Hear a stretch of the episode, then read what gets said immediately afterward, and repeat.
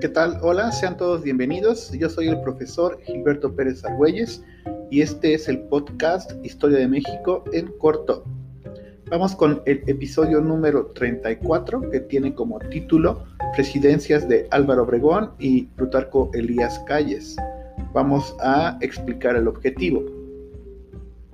Vamos a intentar conocer características de los ámbitos político, económico y educativo de estas dos presidencias. Y también al final de este episodio vamos a identificar aspectos importantes de la guerra cristera. Sean todos bienvenidos y vamos a comenzar. Este periodo de las presidencias de Álvaro Obregón y Plutarco Elías Calles tiene antecedentes con la intención de Venustiano Carranza de reelegirse como presidente de la República. Es una situación que no van a tolerar sobre todo algunos personajes como Adolfo de la Huerta, el mismo Plutarco Elías Calles o también Álvaro Obregón, entre otros líderes. Y entonces se va a gestar un levantamiento armado conocido como el Plan de Agua Prieta este plan de agua prieta, por supuesto, intenta que pues no exista la posibilidad de que Venustiano Carranza se reelija como presidente. Al final, lamentablemente, Carranza muere asesinado y pues este, no va a lograr esta intención. En el año de 1920 a 1924 eh, será presidente de nuestro país Álvaro Obregón y el periodo que va entre 1924 a 1928 será eh, gobernado, la presidencia estará dirigida por Plutarco Elías Calles. A esta etapa se le conoce también como eh, la etapa de los caudillos populistas. Consiste en el control o consistió en el control de las masas por medio de alianzas políticas si lo analiza, pues realmente la forma de gobernar nuestro país no ha cambiado mucho desde épocas de don Porfirio Díaz.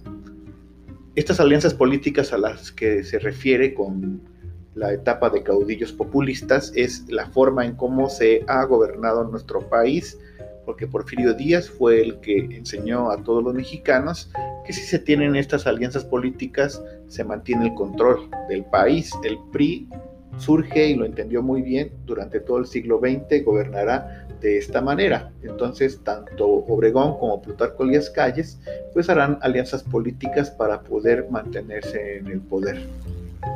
En el caso de Álvaro Obregón, se trataba de un personaje que tenía mucho carisma y arrastre popular. Era bonachón, bromista, incluso pues tenía esta situación de tener pues eh, grande, eh, gran popularidad, ¿no? El Plutarco Elías Calles era menos popular, pero mantuvo una imagen de político eficiente, ¿no? Digamos que así se conformaba un poco la personalidad de estos dos presidentes. Obregón enfrentó una tensa eh, relación con Estados Unidos, ya platicando un poco en el ámbito político. Y bueno, eh, esta tensión tiene que ver con la reforma que se hizo en el artículo 27 cuando finaliza la Revolución Mexicana. Este artículo 27 recuerde que pues daba el derecho de que todo el petróleo, ¿no? entre otras cosas, le pertenecía a los mexicanos. Los estadounidenses lo van a ver como algo muy negativo porque al final, recuerde, ellos tenían el control de la explotación de este hidrocarburo, este, digamos, en tiempos de Don Porfirio Díaz y posteriores a la revolución. En este caso, el Estado mexicano consideraba el hecho de indemnizar a los estadounidenses con esta reforma del artículo 27. A lo anterior se le conoce como los tratados de Bucareli, donde entonces hay esta exigencia de ciudadanos estadounidenses de que se les indemnice por esta situación del artículo 27 e incluso también se les indemnice por cuestiones relacionadas al movimiento armado de la Revolución Mexicana. En cuestiones este, económicas, durante la presidencia de Elías Calles se va a fundar el Banco de México en el año de 1925. El propósito de esta institución era tener una moneda nacional, en primer término, promover el desarrollo del sistema financiero mexicano era otro de sus objetivos. Lamentablemente para nuestro país se escuchó bien, para el año de 1925 aún no existía una moneda nacional. Y esto entonces, este Banco de México surge con el propósito de cumplir con la situación de tener por lo menos una moneda que pudiera circular a nivel nacional. Existían solamente algunas eh, monedas, digamos, regionales.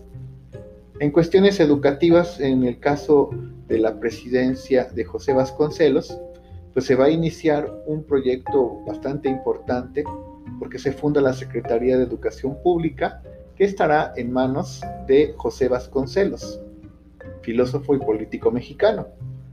Además se va a convocar a algunos pintores, ¿no? Algunos artistas y muralistas a que pues eduquen por medio, eduquen a la población por supuesto, por medio de murales. Estamos hablando de los casos de Diego Rivera, David Alfaro Siqueiros y José Clemente Orozco, entre otros. Y entonces esa fue la forma en que se intenta educar a un pueblo analfabeta. Recordemos que en nuestro país, a principios del siglo XX, pues prácticamente el 90% de los mexicanos eran analfabetas y entonces los murales fue, digamos, el vehículo con el que se intentó hacer conciencia sobre todo de cuestiones históricas, ¿no? Recordemos sobre todo los murales de Diego Rivera con la explicación a través de dibujos, ¿verdad?, de cuestiones que tienen que ver sobre todo con lo prehispánico. En el caso de la política educativa de eh, la presidencia de Plutarco Elías Calles, pues podemos decir que estuvo enfocada en las áreas rurales. Se instalaron eh, casas en la Ciudad de México para indígenas mexicanos, donde se les enseñaba en principio a hablar en castellano para que pudieran estudiar en la ciudad. Y entonces aquí pues se ataca o se intenta sobre todo disminuir, considero que en esta época posrevolucionaria eh, la situación emergente en cuestiones educativas tendría que ver sobre todo con cuestiones relacionadas a que la población pudiera leer y escribir y sobre todo que las áreas rurales, sobre todo las más abandonadas, tuvieran esta posibilidad de insertarse en cuestiones relacionadas a la educación. Platiquemos un poquito sobre la guerra cristera.